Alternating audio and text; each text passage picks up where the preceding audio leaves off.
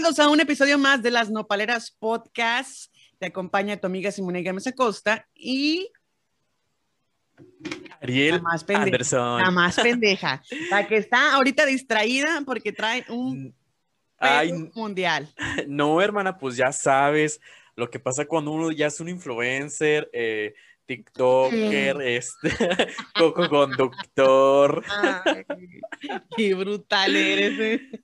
Ya eres hermana una, ya, ya soy famosa. Ya eres famosa. Hoy es, es juevesito tranquis porque pues la verdad andamos en chinga planeando eventos, proyectos, giras, de todo. Andamos este eh, inventando y buscando excusas para que nos puedan dejar. De mí, de mí no vas a estar hablando. Oye, sí, o sea, ah, lo que comentábamos en el, en el live pasado, que los invitamos a ver nuestros lives los viernes entre 6 y 8 de la noche, más o menos, eh, que iba a venir, a eh. no, que van a venir temas pues nuevos, ¿no? Y hablando de las excusas, pues lo dice por mí, esta perra.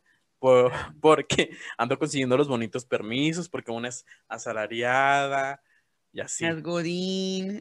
es godines, Entonces, como que no me van a dar permiso, como que sí, pero no, allá vamos a estar viéndonos el rostro. Claro que sí. Oye, es que, pero ¿qué excusa tendrías que elaborar para que te pudieran, te pudieran dejar ir de vacaciones o salir de parranda en el trabajo? Tienes que inventarte una excusa, pero que sea buena y, y media válida. Hermana, pues por eso estaba preguntando a todas nuestras hermanas del grupo que qué voy a inventar para que me dieran permiso. Porque no, está bien cabrón. tenemos a las más médicas en el grupo. Uy, sí, claro, la César, saludos a César Lagos, que es la más enfermera. Y Manuelita también está ahí siempre en turno en la noche como vampiro. 24-7. Hermana, ¿qué me pongo para esto? Hermana, COVID, hermana, esto. Oye, me dio mucha risa porque pues te sugerimos tifoidea, te sugerimos Tuberculosis. herpes, tuberculosis. Sí, ¿Cómo que ay, hermana. Pues que se, se cogió un youtuber por el culo, sis. ya sé. Oye, hermana, hablando de enfermedades, A ver, cuéntame. el susto que me di. Ay, no, hermana, pero ese tema lo tienes que contar con detalles de pe a pa y desde el principio. O sea, Ay, ay, hermana, pues yo estaba muy, muy asustado porque, este, pues uno conoce bien su cuerpo, ¿no? el Sí, cuerpo te avisa. sí. Entonces, cuando tu cuerpo hace algo raro, no voy a entrar en detalles íntimos. Cuando tu cuerpo, cuando tu cuerpo hace algo raro, pues dices, güey, ¿qué pedo? Cuando Entonces- follas, dilo bien Sí, explícitamente. No, yo no quiero este, ser mal hablado. Pues sí, hermana, eh, te decía que me di el susto de mi vida, porque pues uno conoce su cuerpo. Entonces, cuando tu cuerpo hace algo diferente o notas algo raro, dices, güey, ¿qué pasó? Entonces, pues, yo haciendo cuentas de hace cada cuando me baja la regla, Porque ella es biológica. porque soy yo lógica, yo dije, no, un mes, dos meses, dije, no, o sea, ¿qué está pasando? Entonces, la- mi último coito, mi último delicioso, pues, lo tuve con un chico en esas fechas y realmente no, no utilicé protección. Está fuerte. Sí, hermana, o sea, entonces dije, güey, o sea, ya, o sea, pasaron los, los meses y dije, no, pues ya realmente si, si, si me llegan a detectar algo, pues es el tiempo, ¿no? Donde se podría de- de- detectar a tiempo, por así decirlo. Los primeros tres meses, ¿no? Ajá. Entonces, este, dije, no, o sea, andaba bien asustado. Dije, ¿qué está pasando? ¿Qué vamos a hacer? ¿Qué escándalo? Entonces, primero fui con mi, con mi médico, este, el de cabecera, el general. No con el que te metiste. Cállate, estúpido. No, ese médico es otro, pero Ah. con ese médico sí me cuido. Bueno, X. Anyway, este, Y la puta es zona, de veras. este, Porque si Ya. escuchas el podcast ahí. Y luego ya fui con mi médico de cabecera. Este, y ya me dijo, no, ¿sabes qué? Cálmate, o sea, si tú te quieres hacer exámenes, háztelos. Pero no, o sea, no pasa nada, ya me revisó todo, fui a FA. Y dijo, no, o sea, no pasa nada, me dio medicamento. Y me acuerdo que me gasté como 300, 400 pesos en todo lo que me compré. dije, no me importa lo que me tengo que gastar. Así sea el elixir, Sí, el elixir sea- para sea- curar el SIDA. No, güey. Entonces, pues ya eh, al día siguiente me fui a hacer pruebas rápidas, una prueba rápidas. Y pues ya, o sea, salí negativo. Entonces, o sea, ya estaba más tranquilo, pero no estaba 100%. Entonces ya, este, saqué cita en el Seguro Social y ya, este, me dieron la cita, fui y todo ese rollo. Y ya me hice exámenes de sangre generales. Y pues sí, o sea, O ya sea, descansé confirmaste, ¿no? confirmé y que porque no, o sea, la más embichada, la más todo, la más COVID, la más todo, hermana. Entonces, este, dije, no, o sea, ya descansé, estuve, ya dormí tranquilo y todo, porque dije, bueno, ok, no es embarazo. Ay, gracias a Dios. Gracias a Dios. O sea, y más, y más que nada, o sea, quería contar esto para la, la gente que nos está escuchando, que, que hagan conciencia y, y que se cuiden. Porque la que- verdad, esos sustos son caros. Sí, sí, sí, Caris. Y yo, o sea, fíjate que yo le decía a la, a la chica que me hizo las pruebas rápidas, dije, ¿sabes qué? O sea, realmente ahorita ya no me importa tanto nada yo, sino que he estado con dos personas más y ninguno de los dos con, mm, nos hemos cuidado. O sea, en esos tres meses estuve primero con uno, después estuve con otros dos y este, y no nos cuidamos. Pero le dije, es que yo tampoco voy a cargar con la responsabilidad yo solo. Sí, le dije, más que nada por eso. Entonces, si llego a salir positivo en algo, pues les tengo que avisar Claro. para, para aquellos de que no, pues hazte una prueba porque yo salí positivo y así. Entonces, este, no, dijo, me dijo, qué bueno que es así, que creas, que hagas conciencia. Dije, es que yo voy a tomar responsabilidad de mis actos. Pues tú me mandaste mensaje, ¿no? Luego, luego así que, güey, típico que ya me asustas, nomás mandas, güey, yo me asusto así de como, ¿qué, qué pedo? ¿Qué está pasando? Y me pones de nervios, güey, la neta. Entonces, así como que, ¿qué onda? Y me dice, no, es que pasó esto, esto. Y yo así, no, ve y chécate, ve al doctor, haz esto y esto. eh, mándame foto del pito para examinar qué es lo que está pasando. tu bien". eco. Hasta un eco. un ultrasonido. o un sea, ultrasonido. Sí, todo Ay, para que, para que, pues, es- o sea, calmarlo también emocionalmente, porque tienes que contárselo a alguien de confianza y que sepas que te va a apoyar y no te va a juzgar. pero es un susto que no le deseo a nadie, güey. Es incertidumbre de que, güey, si tengo esto, güey, si tengo el otro, Claro. güey, les tengo que avisar. O sea, no, güey, hay que ser responsables. Y ya este, ese día me dieron mi dotación de mil condones, mis 10 Te vieron la lubricantes. cara, hermana. Te vieron Sí, la cara. sí, me dijo, no, esto es muy putona. A los que eh, están escuchando la historia de Ariel, este, quisimos tener la bonita opinión de una experta en putería. No, es cierto, no es cierto. Alguien que tiene Buenas experiencia- noches. Alguien que tiene experiencia, por ejemplo, en este tipo de sustos, porque todo ha pasado, mi hermana. Así que, Adri, bienvenida. ¿Cómo estás, chiquita? Hola, bebés, ¿cómo están? Pues muy bien, aquí eh, te tocó escuchar la, la historia completa de Ariel. Bueno, ya vi el podcast también pasado y estuve, y sabemos que nuestra hermana Ariel no es la santa del pueblo, ¿no? De mí no vas a estar hablando, Adrián. Que yo también tengo algo que reclamarte, que en el live le estabas tirando la onda a, a Cisco. Sí, lo mismo desde- que le dijiste a él, me lo dijiste a mí. Uh, ver, ya te descubrieron, hermana. Qué En el, pod- en el podcast pasado le estaba echando el calzón. Que no hayas puesto atención, no es mi culpa. Ese no era un podcast, hermana, era un live de Digo, Facebook. era un live, perdón, disculpa. les- Naya, ¿dónde Sí, que les damos un poquito más como contenido extra a los que nos escuchan en, en todas las plataformas digitales. Los viernes nos, nos pueden encontrar ahí en vivo en Facebook. Este, las horas varían, la verdad no hemos puesto una hora estable, sino que este, obviamente, pues todo el mundo tiene hor- horarios diferentes, la mayoría. Pero pueden ver las, las re- retransmis- ¿cómo se? Retransmisiones Retransmisiones. las retransmisiones, sí, sí que estoy bien paleno yo, y las pueden ver las veces que quieran y se van a morir de la risa. Bueno, se van a cagar de la risa, no quiero Sí, que se caguen de la risa. Literal, literal. Bueno, la moraleja de esta historia es que no cojan sin condón, cuídense, no cojan con desconocidos, este, si les llega a pasar algo o si notan que su cuerpo eh, hace algo raro o notan algo raro, vayan con su médico de urgencia. O sea, no, no dejen pasar días, de "Ay, es que no, no, o Y que no sea, les dé vergüenza. no, sí, que no les dé vergüenza. Y si tienen que hacer pruebas las que sean necesarias, háganselas para que ustedes, o sea, estén más tranquilos, como yo ahorita. Pero sí, cuídense mucho, la verdad. ¿Tú has pasado algún susto de estos? Ay, uno no chingue, son chingo. Bueno, para los que no sepan, eh, me dediqué a lo que es el edificio más, más antiguo del mundo y no es precisamente la carpintería.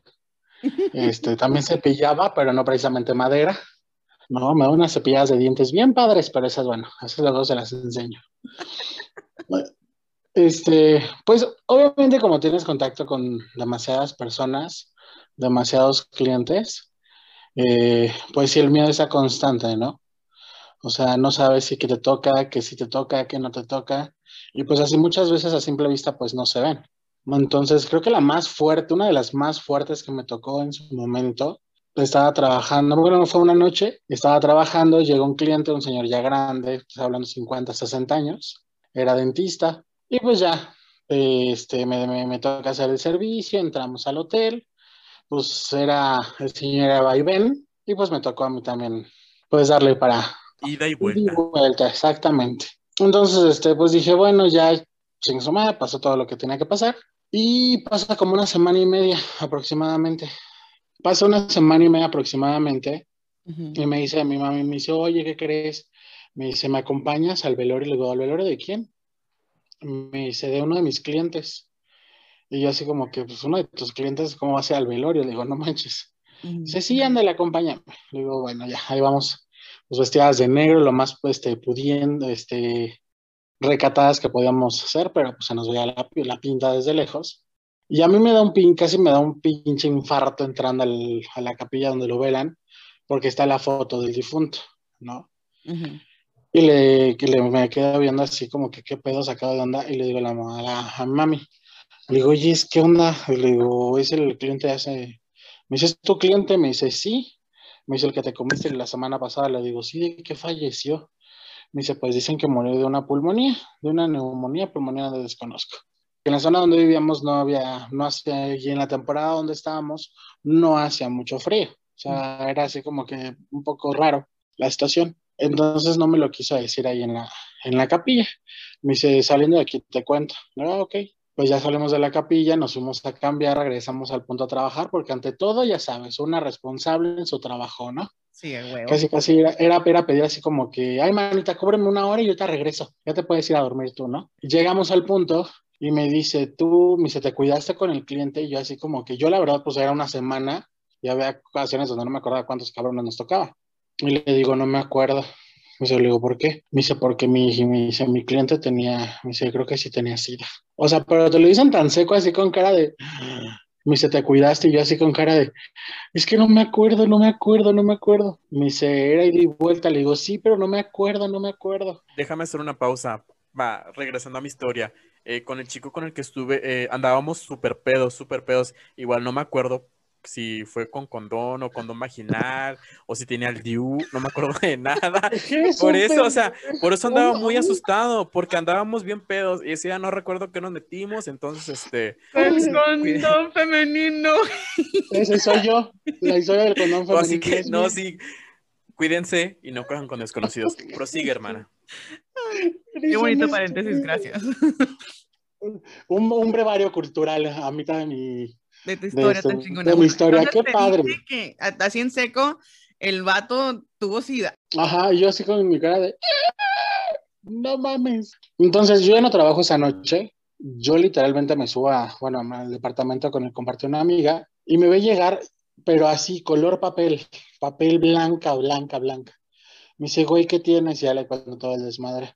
Me dice, ¿te vas a hacer la prueba? Le digo, pues tengo que hacérmela. Fuera la primera, yo, era la primera prueba que yo me hacía le digo, es algo positivo, le digo, no mames, ya valí madres, y es que todo el mundo se va a venir en contra de mí, todo el mundo me va a criticar por puta, bueno, todo el mundo me critica por puta, pero bueno, en ese entonces era así como que... No, y viene la discriminación, que... Ah. Exactamente. Entonces pasaron mil cosas por mi mente, personalmente yo dije, no, yo tengo VIH, yo me mato, me viendo de un pinche puente a ver qué chingada madres hago. O sea, pero sí estaba yo muy mal. Eh, a los dos días, estaba, pues yo no salí en dos días, dos, tres días yo me la pasé en el departamento así acostada y así ya valiendo madres y, y pues ya sabes, no nacen esos chaquetes mentales. Eh, exactamente a los dos, tres días va una de mis hermanas del punto.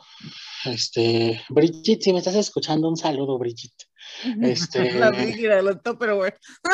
no, no, no, dale. Brigitte, estás en el punto, salúdame, amigo. Saludos, hermana, ¿cómo estás? Fue la Brigitte al departamento y me dice, no, pendeja, me dice, levántate. Hay una feria de salud aquí en este, en Ecatepec, porque vivía en Ecatepec. Y este, vamos. Pues ahí vamos pues entramos a la feria de salud y llegamos al stand de pruebas rápidas de VIH. ¿no? Pues se la hace ella y pues le sale, le sale negativo. Y pues obviamente le, ya le estábamos comentando a, la, a, las personas de ella que nos dedicábamos, ¿no? Y obviamente te regalan tu pinche bolsota de condones. A huevo, así como el Ariel. Como el Ariel, Me pasó. su dotación anual. Tú, Grace, pero Mm. la incertidumbre, güey. O sea, yo cuando iba en el taxi a hacerme las pruebas, yo iba así como que, güey, así como que me quería morir o no, sentía escalofríos. Sí. Casi yo siento que estaba ahí, me iba a desmayar o algo. Güey, bajas a todos los pinches ángeles y a la corte celestial. Hola Dios, soy yo de Hola nuevo. Dios, soy yo otra vez. Hola Dios, soy yo otra vez. Esa es la, la, la 943.523 veces que te pido ayuda. Entonces, yo la verdad, yo llegué y yo así como que yo llegué en plan de no mames.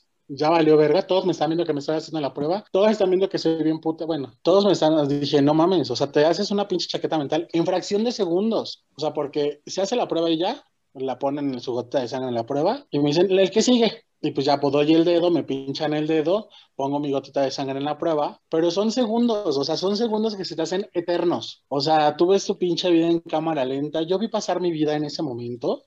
Fue aburridísima mi vida, pero dije, dije, bueno, ya la chingada, ¿no? Y nos espérense unos minutos. Y ahí nos estábamos esperando así como que yo así como que sudaba frío y sudaba en lugares donde no sabía que sudaba. Y, y fue así como que, bueno, me dice, "¿Esa es de fulana de tal, me dice, salió negativa. Me dice, la de usted, se me, se me queda volteando a ver el pendejo este, y me dice, "Mm, ay, me dice, todavía no está. Y yo así de, no mames. Yo así como con cara de, no, O sea, no mames, ya. Y el, bueno, el alivio, ¿no? Al recibir la noticia ustedes dos, pero no toda la gente cuenta con la misma suerte. Y, y No. para eso es que hacemos este tipo de programas, para que la gente tome conciencia que lo primero es prevenir y luego al momento de hacerse la prueba, el caso que sea, pues este, empezar a levantar conciencia y, este, y apoyar, ¿no? Porque igual no todos corremos con la suerte de, de estar, salir negativo, y entonces, pues es cuando ahí tenemos que este, empezar cuál, cuál sería el otro, pa- el otro paso, ¿no? Al momento de, de, de saber que ya eres este, positivo y tienes que buscar pues tratamiento y todo ese rollo. Pero bienvenida, bienvenida mi Kira. Kira está aquí en vivo, entró a esta bonita reunión de podcast de las nopaleras. Bienvenida, ¿cómo estás, mi Kira?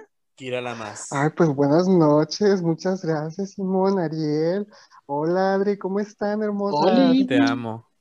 Yo, Ay, yo, el día que nos veamos, güey, yo quiero que nos demos unos besos. Sí, o Esto qué? de tres. Ay, Te canto, te canto el pero tiro, hablando, te, te canto el pero tiro ahorita aquí. hablando con el tema de, de este, del VIH, pues con condón, hermosa, porque pues Todo el tiempo. tú no sabes. Es que, hermano, o sea, volviendo al tema de la putería, o sea, es que la putería está bien rica, bien sabrosa y todo, pero sí, cuídense. Pero hay sus momentos Sí. y, y- y tú tienes que estar bien seguro con quién sí, con quién no. O sea, tampoco te Exacto. vas a ir a meter con cualquier eh, cabrón, da chile pelón. O sea, ¿sí me entiendes? Tienes que tener una relación estable y los dos ser responsables, aunque ha habido relaciones que la verdad la otra persona no ha sido responsable, se mete con fulanito y va, se mete contigo y no te dice. Y ese fue el caso de uno de mis mejores amigos, que estuvo, eh, es- estuvo, estuvo bastantes años en una relación donde el tipo era positivo y no le decía, bueno, él ya al final que cuando le dijo que sí, que, que sí era positivo, pero estaba tomándose la pastilla de la PrEP, que era la que le evitaba hacer los contagios, pues de todas maneras aquel cabrón se emputó y se enojó y, terminó la relación de años porque pues vivió engañado todo ese, todo ese tiempo. Pues miren, hermanas, yo, yo debo decir algo con lo que estaba hablando nuestra amiga, la Grey's Anatomy. No, pues yo tengo que, que quitar un, un, mito, si este podcast pues lo están haciendo para eso, que es una persona que ya está infectada y que ya está en sus últimos momentos, una semana antes, como lo dijo ella, no pudo tener relaciones sexuales. Y lo digo honestamente, ¿por qué? Porque el desgaste físico de una persona que ya se encuentra terminal no lo pueden llegar a, calcular ni imaginar. O sea, ni siquiera hay fuerza para poderse levantar a comer. Entonces, eh, a lo mejor sí fue una situación que a lo mejor él tuviera, pero que no lo llevó, porque te se los puedo decir, en una semana sí puedes caer muy mal y te puede ir muy mal. Yo aquí con mi de este chal porque me siento señora, sí, doña Kira, ¿sabes? Pero si una persona que realmente ya está pasando por una etapa de SIDA, cuando no es VIH, ya es una situación de desgaste física que no creo que pueda tener relaciones sexuales. Ahora, la mayoría de ustedes, y sí, bueno, al final, esta es la primera vez que a lo mejor lo voy a decir de una manera más directa que, pues, por los chats, ¿verdad, hermanas?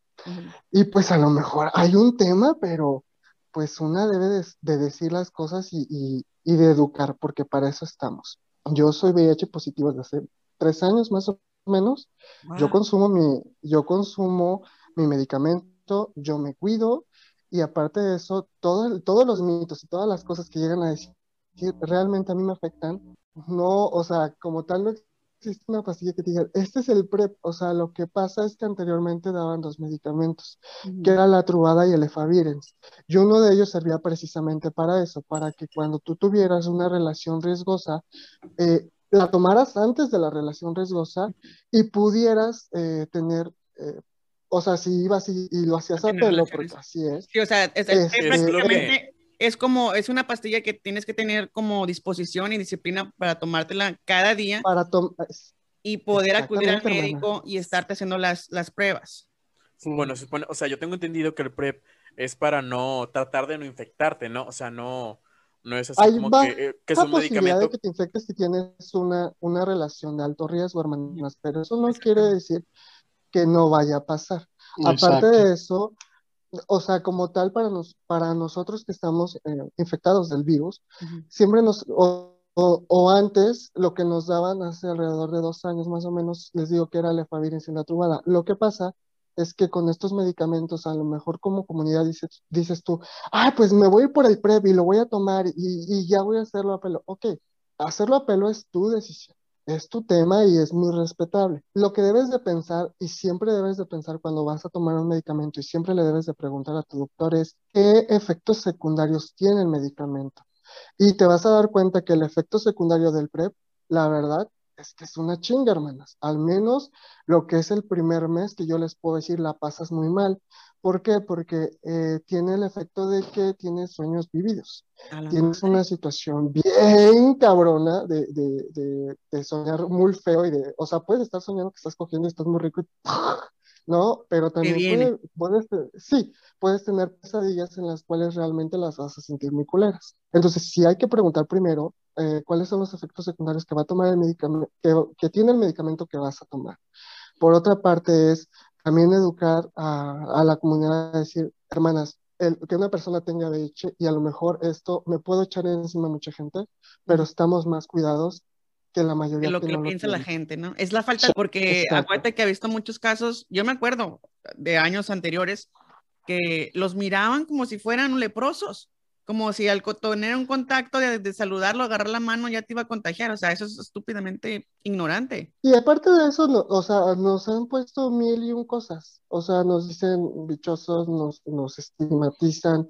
Eh, nos cuesta mucho tener, y ustedes precisamente lo dijeron, nos cuesta tener mucho una, una pareja eh, estable por eso, porque dicen, es que no me dijiste, ok, les recuerdo, y eso ahorita también es una situación y es una controversia, lo voy a poner así como controversia porque para mí lo es, el que dicen, es que tú estás obligado a decir tu estado serológico, eh, perdón, pero no.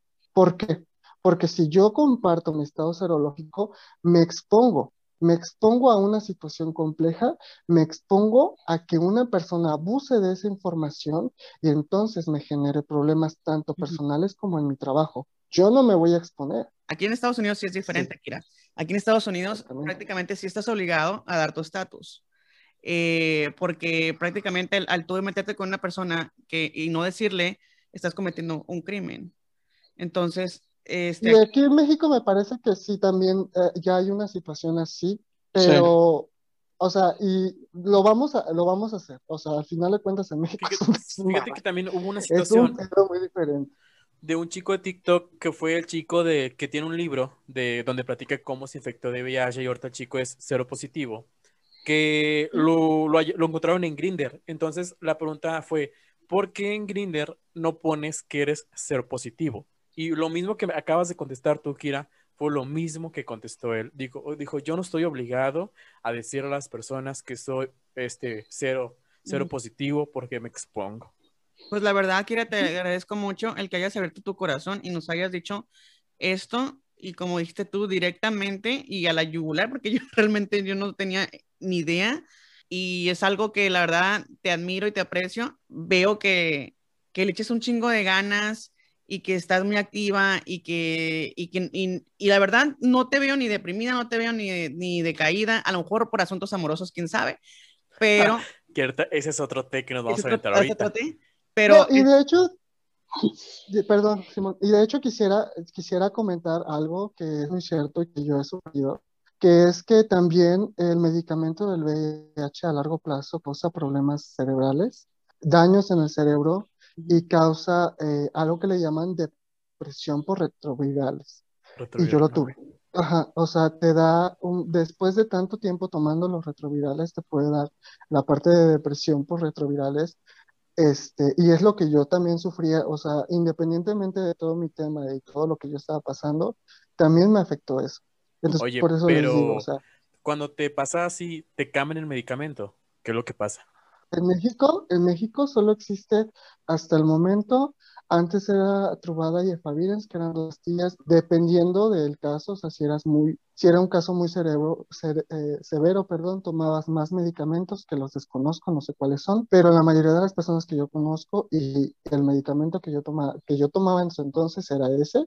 Posteriormente me cambiaron a, o sea, México cambió eh, a otro nuevo medicamento ya no trae tantas repercusiones con referente a depresión por retrovirales, pero este, antes no te la podían cambiar, mi amor, porque era lo único que, que, había en México y es lo único que te estaba, que te podía controlar el virus. Con referente a tener una relación sexual con una persona que es eh, positiva. Ok, si es una situación compleja, hay que usar protección, claro que sí, pero igual también les puedo decir, llegamos al punto de ser indetectables llegamos al punto que el virus ya no se detecta en nuestra sangre, que ya no podemos transmitir y que simplemente sigue en nosotros. Entonces, como les decía antes, no es eh, decir, oh, ok, este, métanse con una persona con VIH porque pues ya es seropositiva y ya no se van a a pelo, ¿no? No. Pero lo que les puedo decir es, si no tengan ese miedo ni, ni ese temor de decir, se me rompió el condón y ahora voy a tener VIH. No es así.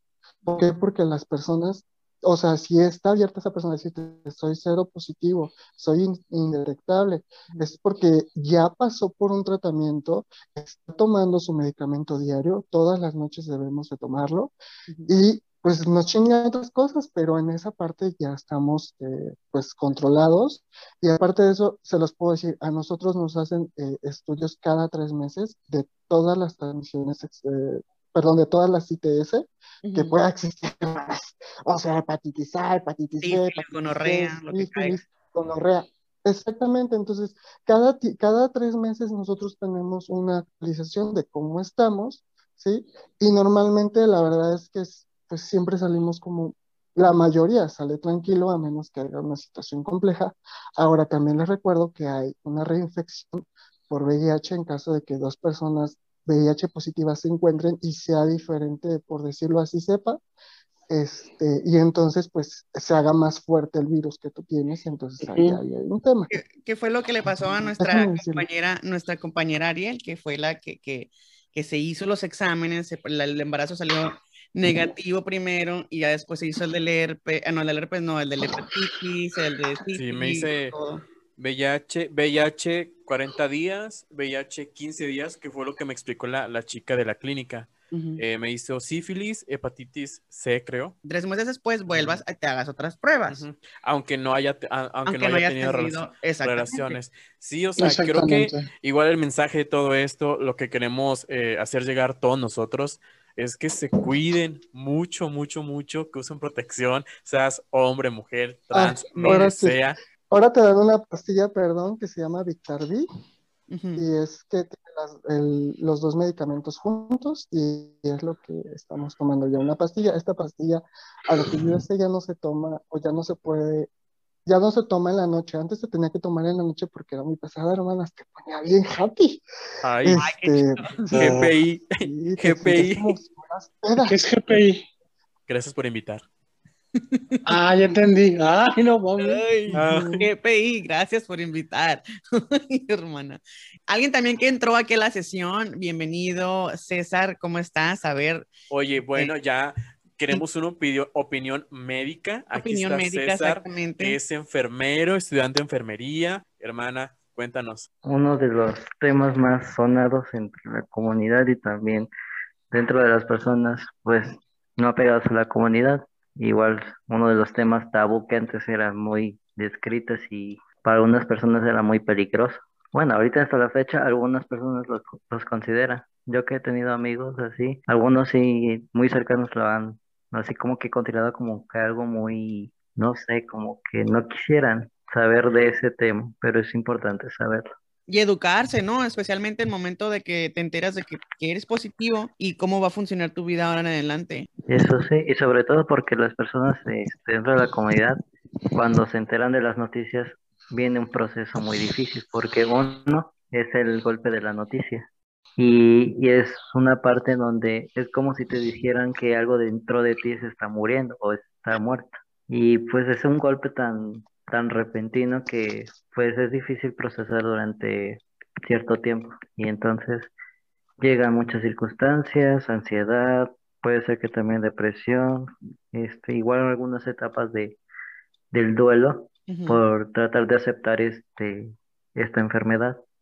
Y hay personas que han logrado pues salir adelante, como es en el caso de muchos hermanos que conocemos, y hay otras este, que en su debido defecto no pudieron salir de ese trance porque igual dijeron pues ya que la vida pues me pagó con esto y pues vámonos. ¿Alguna vez pasó por tu mente que ir al decir, sabes qué? No quiero tratamiento, no quiero nada, ya que pase lo que pase y fuck it. Pues es que yo era como mi tía Grace. Eh, hace muchos años, cuando estaba, tenía como 19, 20 años, uno de mis mejores amigos se infectó, pero él se descuidó bastante, llegó al punto en el cual le entró un virus que le llegó hasta el cerebro y que le causó que un ojo se le desviara, desviara, perdón, se puso muy mal. Y bueno, yo le ayudé, yo estuve con él y en ese lapso yo también dije, eh, el día que a mí me llega a pasar este, esta situación, yo no, yo decido no tomar medicamento y este, y simplemente así voy a, ya voy a terminar. El tema es que eh, cuando a mí me llega esta situación, cuando yo me entero, eh, yo pasé por el, hay un, hay etapas que a lo mejor no todos pasan cuando tienen el, el virus, Ujú. que es este, a lo mejor hay gente que nunca lo, nunca siente nada, nunca le pasa nada, y llega el momento que se hace la prueba y le dicen eres VIH positivo y se quedan sacados de onda, pero habemos otros, los cuales eh, eh, hay un síndrome que le llaman síndrome, bueno, es síndrome del SIDA, o sea, el SIDA, que llega el momento en el que bajas muchísimo de peso, que viene el- desgaste físico, y en ese momento yo pesaba alrededor de 85 kilos, era toda una bolita de grasa. Y Ujú. cuando me llega el, el- el- pues me llega a afectar, este, pues yo me sentía a morir, hermanas, porque pues yo bajé 20 kilos en, Sí. ¿qué te gusta? Un mes, o sea, fue, es fatal, o sea, es fatal O porque sea, fue una pérdida de peso así rapidísima, o sea, pérdida de peso, pérdida de hambre. eh, hermanas, yo me sentía a morir. O sea, yo llegué a ver a la calaca sentada conmigo diciéndome, ya te vas, hija. Y este, y pues no podía hacer nada, realmente estaba, por eso les digo, al, al final de cuentas es un desgaste tan grande cuando tienes el, el SIDA que es este, no puedes, ya no quieres comer, ya no, o sea, comes y vomitas, eh, no te paras, no tienes ganas de hacer nada, eh, te da muchísimo sueño, tu cuerpo empieza a dormir muchísimo por lo mismo del desgaste.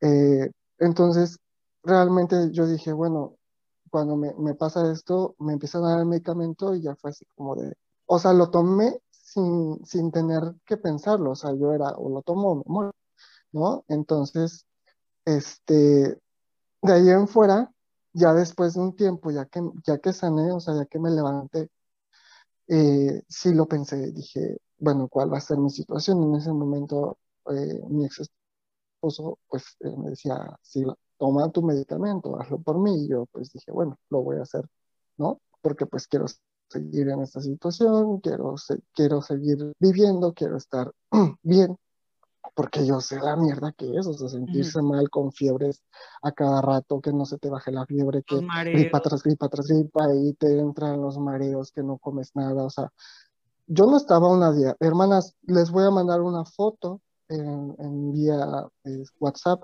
de la primera foto que me tomé después de levantarme eh, por, por, por el virus, este, y me van a ver toda flaca, toda desgastada, toda mal, porque se deja muy feo.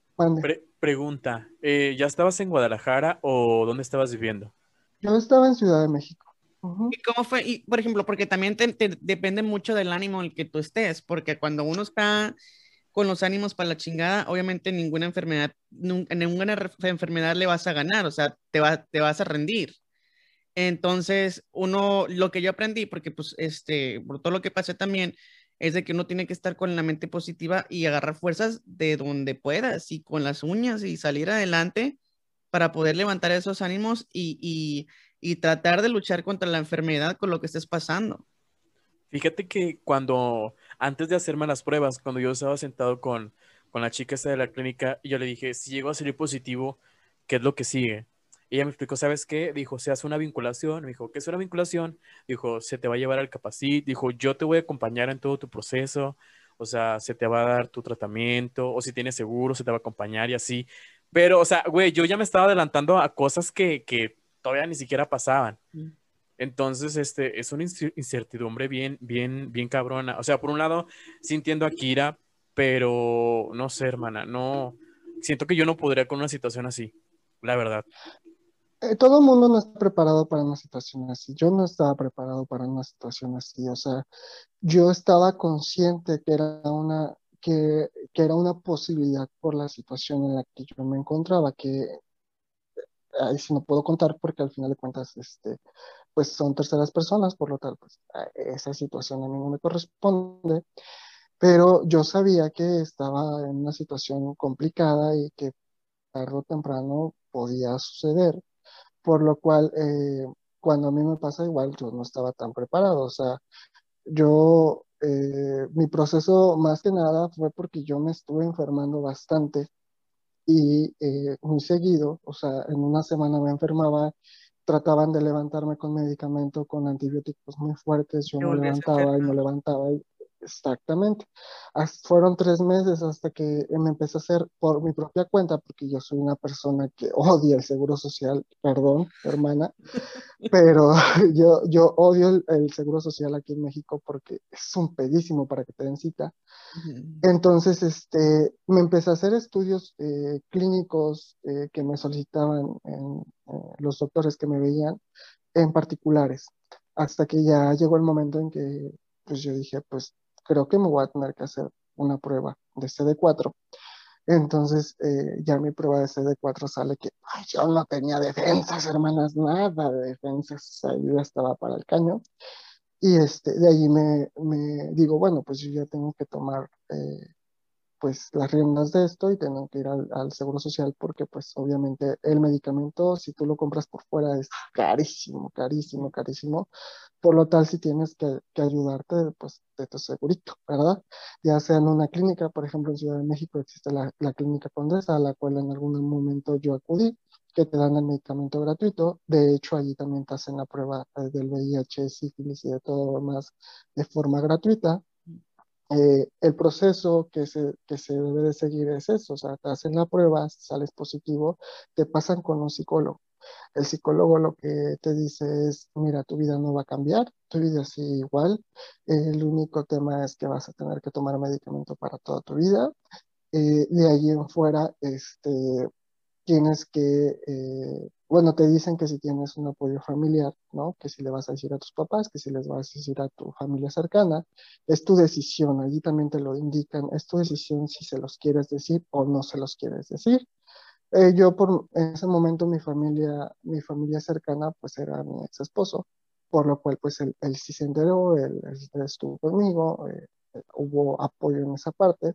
Tan la situación cuando me cayó el 20, por así decirlo, fue cuando eh, pues sí, me tocó ir al Seguro Social y pues son bien crudos, ahí no te van a hablar bonito, Ni un vasito de agua. Ahí está la César. píldora, te va. Ahí está la Es César más, de testigo. ni, ni el, ca- ni el café te invitan los cabrones. No, eh, a mí me hicieron sentir muy incómodo, o al menos yo me sentí muy incómodo porque sí me preguntaron de pie a pa mi, mi, vida sexual y sexual y, y vida sexual, cosa que fue muy intrusivo a mi parecer, a mi persona me sentí muy incómodo, pero es algo que hacen, es algo normal, no se sientan mal, las van a ver como putas, sí, hermanas, lo lamento. Sí somos, sí Este, somos. Se sabe, porque se sabe. así, así Presente. ¿Están pasando lista? ¿No? Prese- Sí. Ahora, Y de ahí me dijeron, pues mira, hijo, eh, tu situación es de que si no tomas eh, los retrovirales y si no te eh, medicas y si no te cuidas, pues es que tu vida se recorta, ¿no? O sea, ahorita podemos decir que a lo mejor si no tomas el medicamento, pues puede ser, no sé, un año y adiós.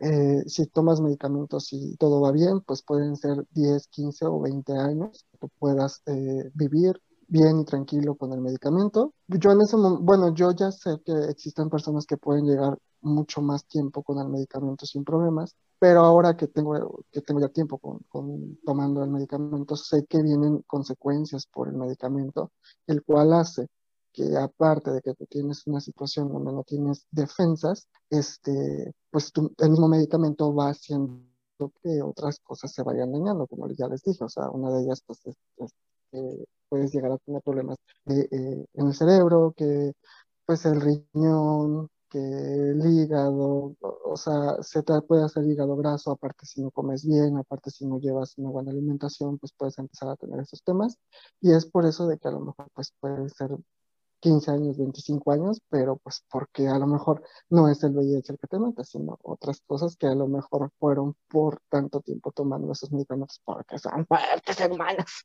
Yo tengo una pregunta para César. César, sabemos que eres enfermero, casi doctora. ¿Te ha la tocado, más te médica tocado- cirujana. la más médica cirujana, ¿te ha tocado algún paciente o, o at- o atender o tratar a un paciente que pues esté prácticamente ya como en las últimas debido al, al VIH o al SIDA? Pues así, visto, visto, visto, visto, no. Pero sí me ha tocado la oportunidad de estar con un paciente, bueno, sí, un paciente este, que iba a sus inyecciones, este, a veces así en la tarde. Este, pero sí me, a veces sí me ha tocado así como que el trato como que son muy especiales, este, en cuanto al uso de, por ejemplo, de guantes y todo eso. O sea, es que es una medida de prevención, lo Mm. entiendo, pero igual algunas personas se sienten incómodas o les molesta ese acto porque sienten como que los están discriminando. Mm, Es válido y también a la vez no, pero este es importante pues estar dialogando con el paciente porque igual no lo va a entender a la primera, va a entenderlo mucho después, cuando ya empieza a entender cómo es su proceso de enfermedad qué es lo que puede causar y qué es lo que no. Y entonces cuando ya tenga este una idea más concreta de lo que está pasando, pues puede entender las medidas que está utilizando tanto el hospital como con ellos, como para ellos. Y sí me ha tocado situaciones de personas, por ejemplo, amigos. Que han tenido otros amigos, pero que sí les ha tocado ver cómo se van desprendiendo así poco a poco y cómo que los ven flacos, los ven ya muy acabados y entonces es un proceso también muy difícil tanto como para las personas cercanas como para la persona que está padeciendo la enfermedad. No únicamente porque se lo está acabando, sino también las cuestiones psicológicas que pues se abarcan su cabeza y pues con esas cosas en su cabeza más la enfermedad, pues ya, se lo acabó la chingada. No, y es que quiero Ah. aclarar algo también. Las personas que ya llegan en una situación eh, delicada eh, por la enfermedad es porque ya pasaron por el VIH, hermanas. O sea, el VIH es un pre antes. No sé si me puedo explicar, son como dos fases, por así decirlo, si no aquí César nos va a explicar mejor. Que el VIH es tratable, el VIH es controlable. Cuando ya no es controlable, cuando ya tiene efectos más severos, es SIDA ya no es VIH, es SIDA. Y la gente no muere por VIH, la gente muere por el SIDA. Ahora, cuando a mí me tocó esta eh, hospitalizado por eh, mi intento de suicidio en, aquí en Guadalajara, sí ocurrió que yo era el único paciente al cual me dieron un cubrebocas para estar dentro de urgencias. Si hay un trato diferente, si hay una situación diferente, yo al menos en ese sentido dije, mira, y, y, no es tanto el hecho de que sea por discriminarnos, sino porque No, ahorita ya es somos normal. personas que No, no, bueno, ahorita es normal, pero entonces cuando yo entré no, o sea, cuando yo entré no, y, y yo lo entendí porque mucha gente lo toma como que es discriminación, no es discriminación, nos están cuidando, porque precaución. nosotros estamos entrando a una sala de urgencias donde hay virus, donde hay muchas cosas, que como nosotros tenemos las defensas bajas, es más fácil que nosotros entren. Entonces, por eso se nos dan un cubrebocas, a lo mejor se nos aísla, pero es una situación más que por protección a los demás, porque a lo mejor si, nos preguntan, ¿estás tomando tu medicamento? ¿Qué medicamento estás tomando? ¿Cada cuánto lo estás tomando? O sea, ¿cuáles fueron tus, eh, tus resultados de tus últimos estudios?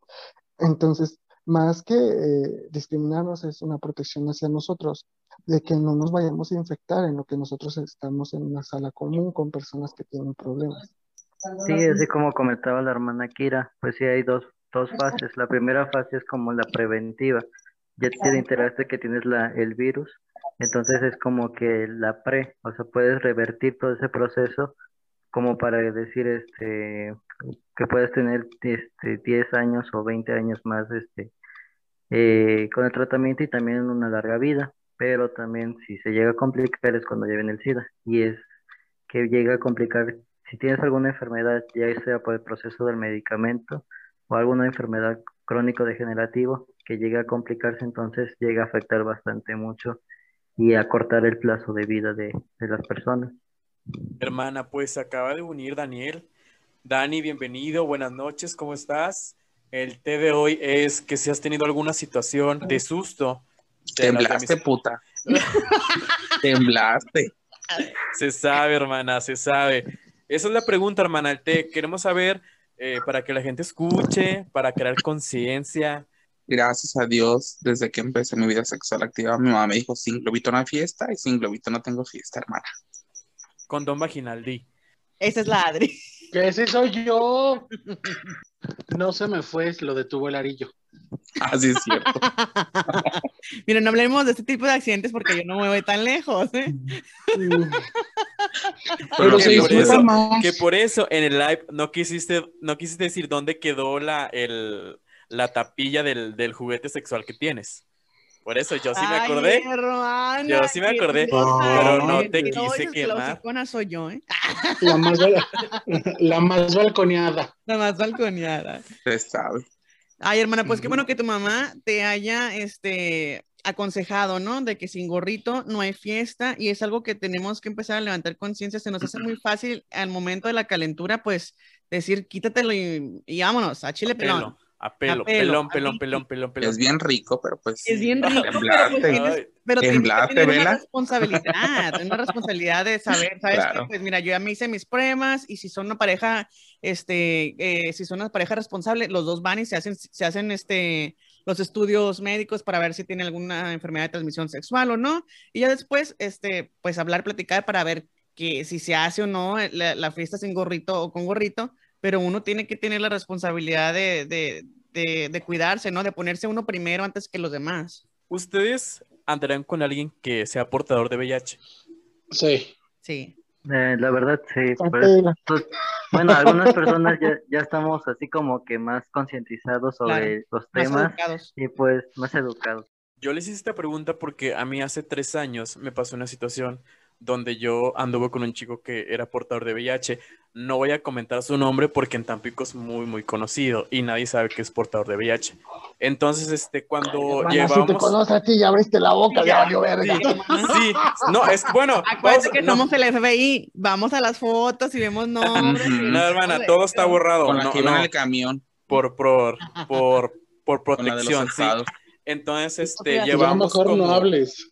como tres meses de relación cuando él me dijo que, que él era portador de VIH y se puso a llorar. Entonces yo en ese momento estaba muy, muy, muy enamorado, como que me quedé en shock y le dije, pues, eh, no, no te preocupes, o sea, no, no hay problema. Le dije, todos cometemos errores.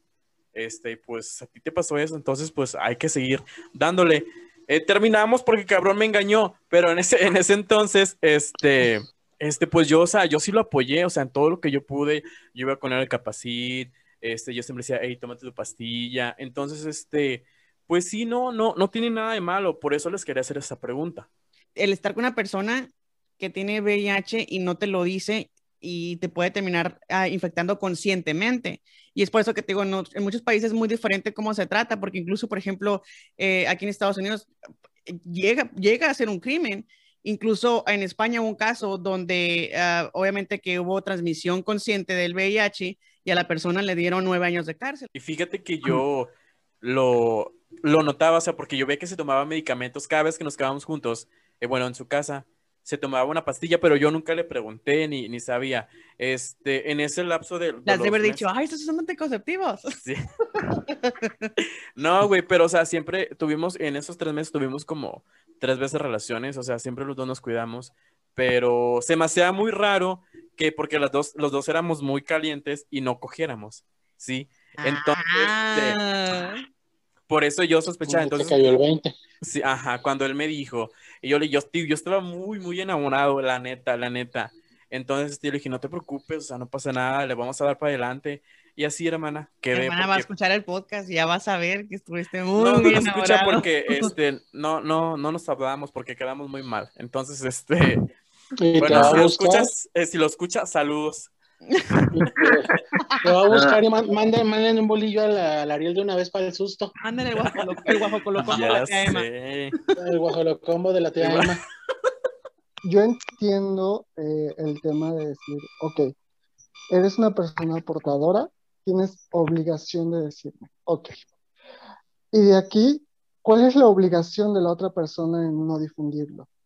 ¿Por qué? Porque pasa mucho pasa muchísimo, o sea, y, realmente para nosotros, para nosotros, en eh, cuestiones laborales es muy complicado el tener que estar saliendo una vez por mes y tener que pedir permiso una vez por mes para poder hacer los estudios y para poder sacar el, el medicamento. Y no todas las personas eh, a lo mejor de recursos humanos son muy accesibles. No, exactamente, entonces tú no puedes decir en muchos trabajos, de hecho, es, yo siento que muy pocas personas son VIH positivas y que en su trabajo lo saben.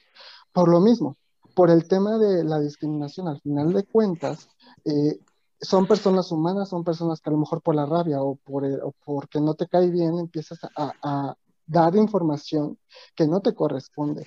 Y realmente dices, dices, hay una ley, claro, existe aquí también en México una ley así, pero también existe una ley en la cual tú no puedes distinguir información de terceros tan sensible. Pero aquí, de, desafortunadamente, perdón, el, eh, el sistema legal es una mierda. Y me estoy arriesgando porque esto va a ser público, va a ser de dominio público. Y a lo mejor puedo tener repercusiones de alguna persona, de alguien que me viene y me diga, oye, ¿por qué no me lo dijiste? Oye, ¿por qué esto? Y yo aquí les puedo decir, soy cero positivo. No transmito lo tengo, me cuido, pero no lo transmito. Ahora, aquí hay otra situación y es a lo que yo quería llegar con esto. En algún momento, alguna persona X eh, me dice, para que tú y yo simplemente podamos salir, necesito que tú y yo nos vayamos a hacer una prueba de VIH. Hermanas, al menos yo en ese sentido digo, yo puedo ir, me la hago, a lo mejor va a salir como siempre, o sea, va a salir indetectable o si me lo hago en otro laboratorio va a salir con alguna carga, no lo sé. Es algo que desconozco porque solamente lo hago en, el Seguro Social y ahí siempre he salido indetectable. Pero si en algún momento, o sea, ¿cómo puede ser eh, el tema de decir tan delicado como para poder salir necesito una prueba? Realmente yo diría no, porque es mi derecho y eso es, también es una situación que siempre lo hemos tenido así. Es nuestro derecho el compartir nuestra información serológica con las personas que nosotros queremos pertinente. Eh, y, y, lo hizo contar con el hecho de decirme, ¿sabes qué? Hagámosla y si salimos negativos, este, vamos a poder tener relaciones sin condón. Y yo dije, a ver, no. De eso no se trata el decir tengo VIH o no tengo VIH. ¿sí? O sea, siempre, al final de cuentas, aunque tengas una pareja que sea estable, siempre hay un riesgo de que pueda ser transmitido el VIH. Entonces, ese es el tema, o sea, ustedes realmente llegaría al punto en que dijeran, ¿sabes qué? pues está tan fuerte esta situación, voy a pedirle a fulano, a sultano, que a lo mejor quieren, no sé, que a lo mejor le gusto o que a lo mejor quiere intentar una relación eh, conmigo, de decirle, oye, haz una prueba de VIH. O sea, es, ya desde allí estás, eh, o sea, para mí siento que es una situación ya bastante delicada.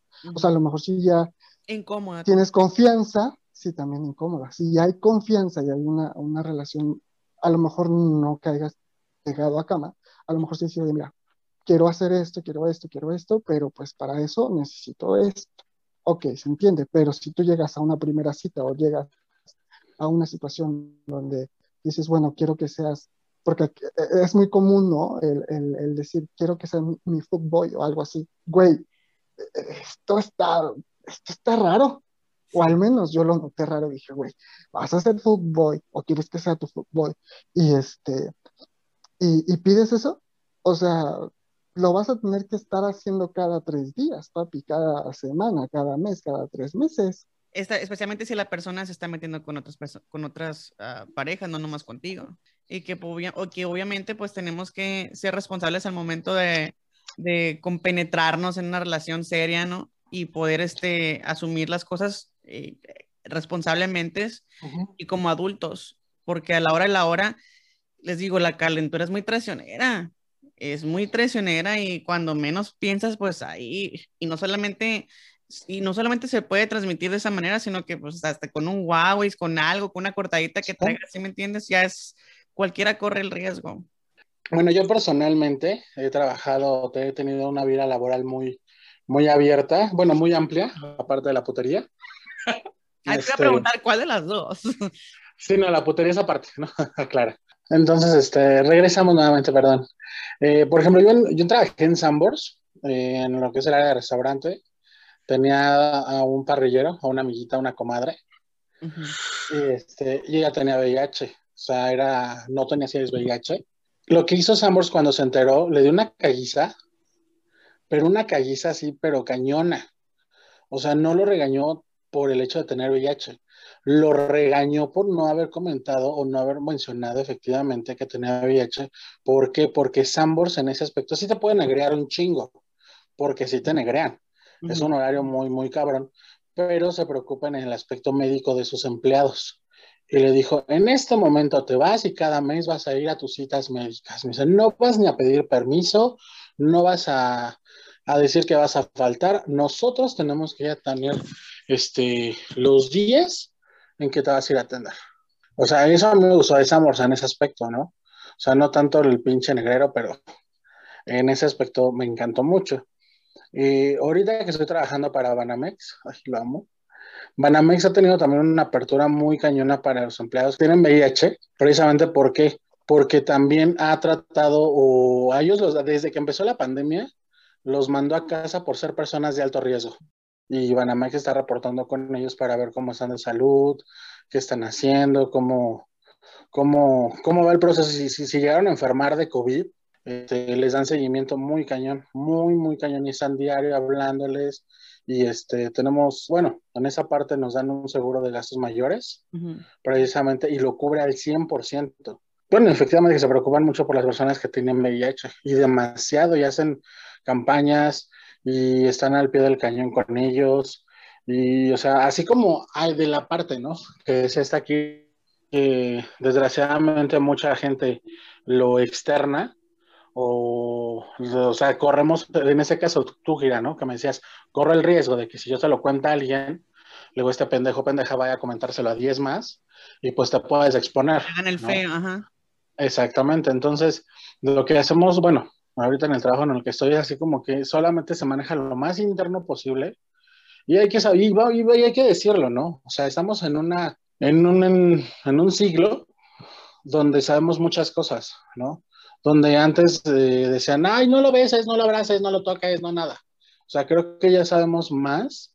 Estamos, eh, a lo mejor nos falta conocer, como dices, aquí está Kira, ¿no? O sea, nos falta saber un poco más de lo que a lo mejor sabemos, ¿no? y a lo mejor también tenemos que tener conciencia, a lo mejor en el buffet, y me ha tocado y a todos nos ha tocado de que, ay, es que el bicho, ay, es que la otra, ay, es que ya la bichona, Y es que, o sea, y a lo mejor nosotros, como dice Kira también, no sabemos si eso sí le afecta, ¿O sea, no mal pedo, pero dices, güey, no seas mamón, no seas, no juegues con eso. O sea, no digo que está mal, pero güey, trátalo de, de hacer lo menos posible, ¿no? También este, tenemos que es aprender eso. hay- aquí, aquí hay muchos puntos que tocas y que realmente creo que son importantes. Es que es cierto, hay empresas que tienen muy buenas políticas para manejar este tipo de cosas, pero hay empresas que no, y son la mayoría en México, que yo soy un administrativo.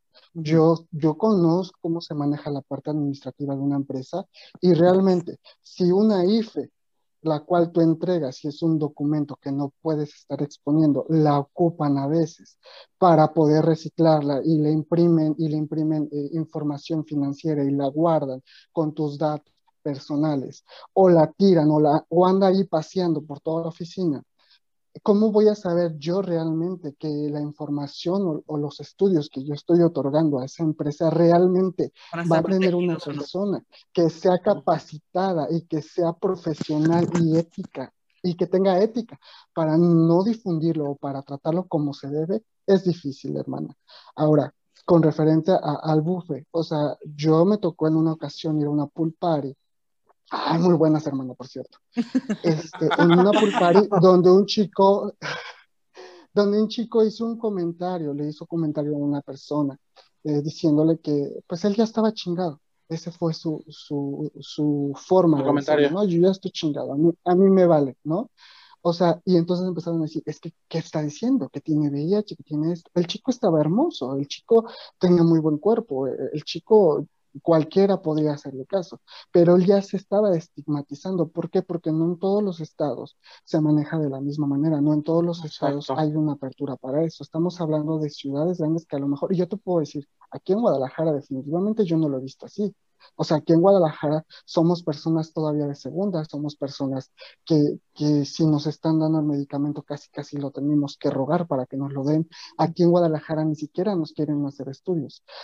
Con referente a lo de que somos personas de alto riesgo, es cierto, aunque te he de decir que en algún momento el coronavirus, y aquí mátenme, corríjanme, los invito a mis redes sociales a, a poder decirlo, las personas que lo vean, el coronavirus con retrovirales, ¿no? Entonces, eh, estamos como en esa fase que decimos, bueno, si lo manejaron con retrovirales, quiere decir que a lo mejor estamos más eh, protegidos nosotros que to los tomamos a diario. ¿Sí me explico? No quiere decir eso que no usen cubrebocas, que no se protejan y que no tengan su sana distancia, simplemente que, es, que, que sí estamos como con información dual, de que tal vez podemos ser personas de alto riesgo, pero tal vez eh, podemos tener un, un, apoyo porque nosotros estamos tomando retrovirales todos los días. En su momento en, en, en Rusia estuvieron ocupando retroviral para eh, aminorar la parte de, del COVID.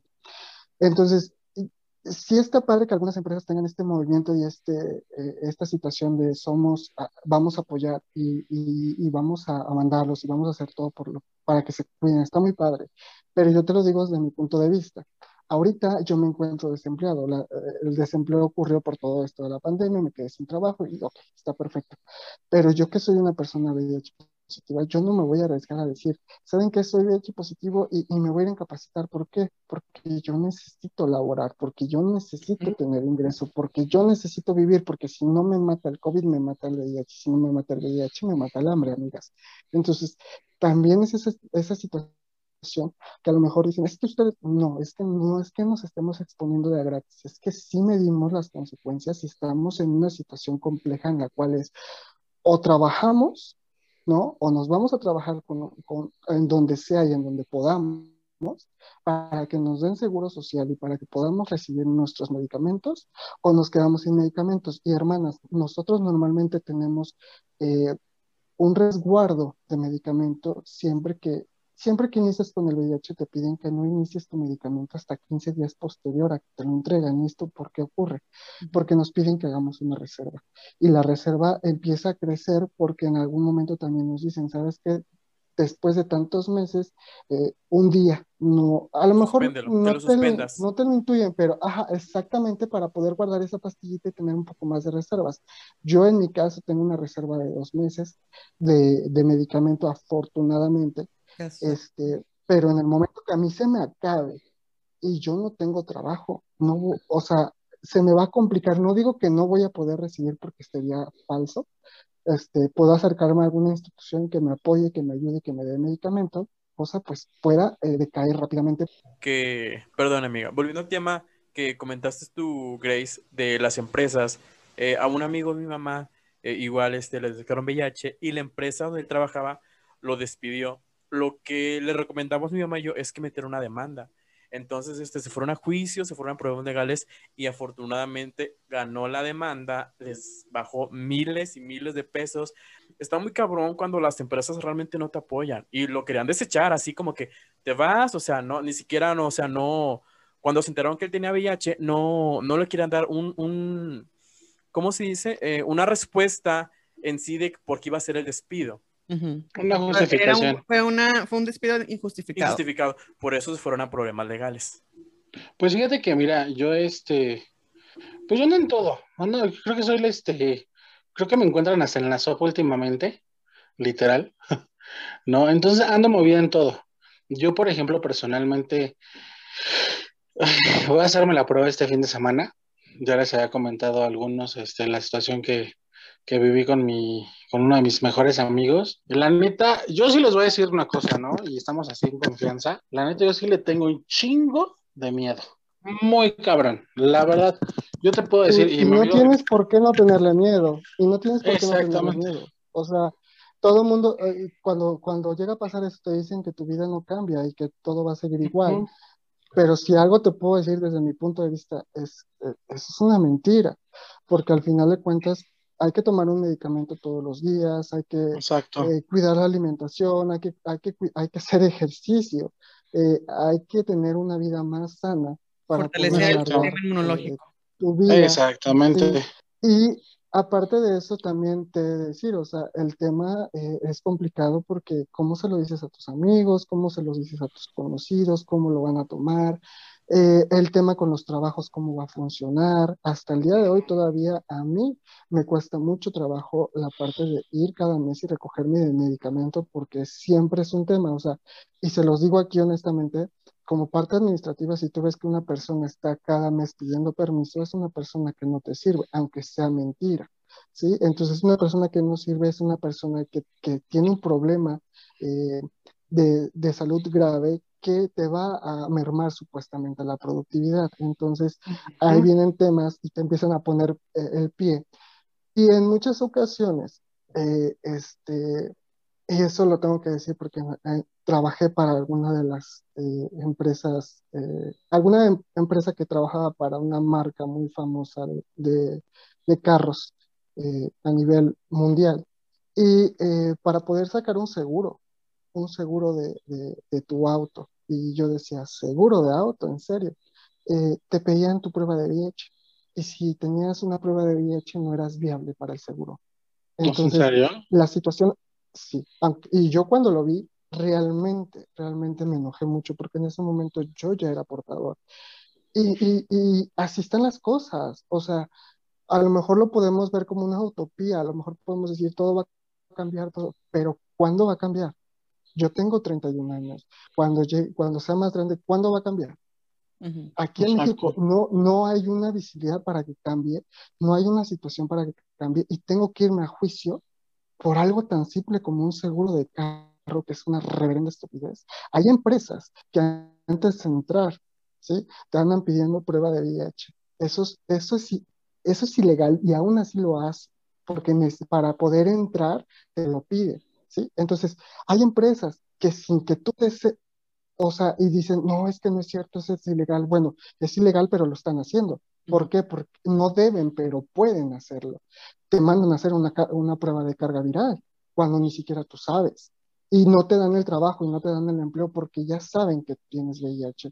Entonces, por eso mismo es una situación compleja para nosotros que somos portadores, es una situación compleja para, los para que nosotros laboremos, ¿sí? Y Ujú. por eso mismo lo, lo- lo trasladamos a la parte de, eh, de los conocidos, de los amigos y hasta de las parejas sentimentales o sexuales que podamos tener, porque nos puede cerrar puertas en una situación así. ¿Y qué va a pasar con nosotros si no tenemos trabajo? ¿Qué va a pasar con nosotros si no podemos solventarnos solos? Si no podemos tener seguro social para que nos den el medicamento. Vamos a terminar muriendo. Y es lo que, es lo que, es- y a lo mejor aquí va una locura de Kira. Yo, perdonen, a lo mejor esta es una situación idiota de mi parte, pero al final de cuentas, siempre, siempre hemos tenido como, o al menos yo, desde mi punto de vista, siempre he visto que siempre es una situación para desaparecer la comunidad, siempre es para minorar la, la comunidad, siempre es para hacerla más pequeña, porque todavía no hay un cambio real en México.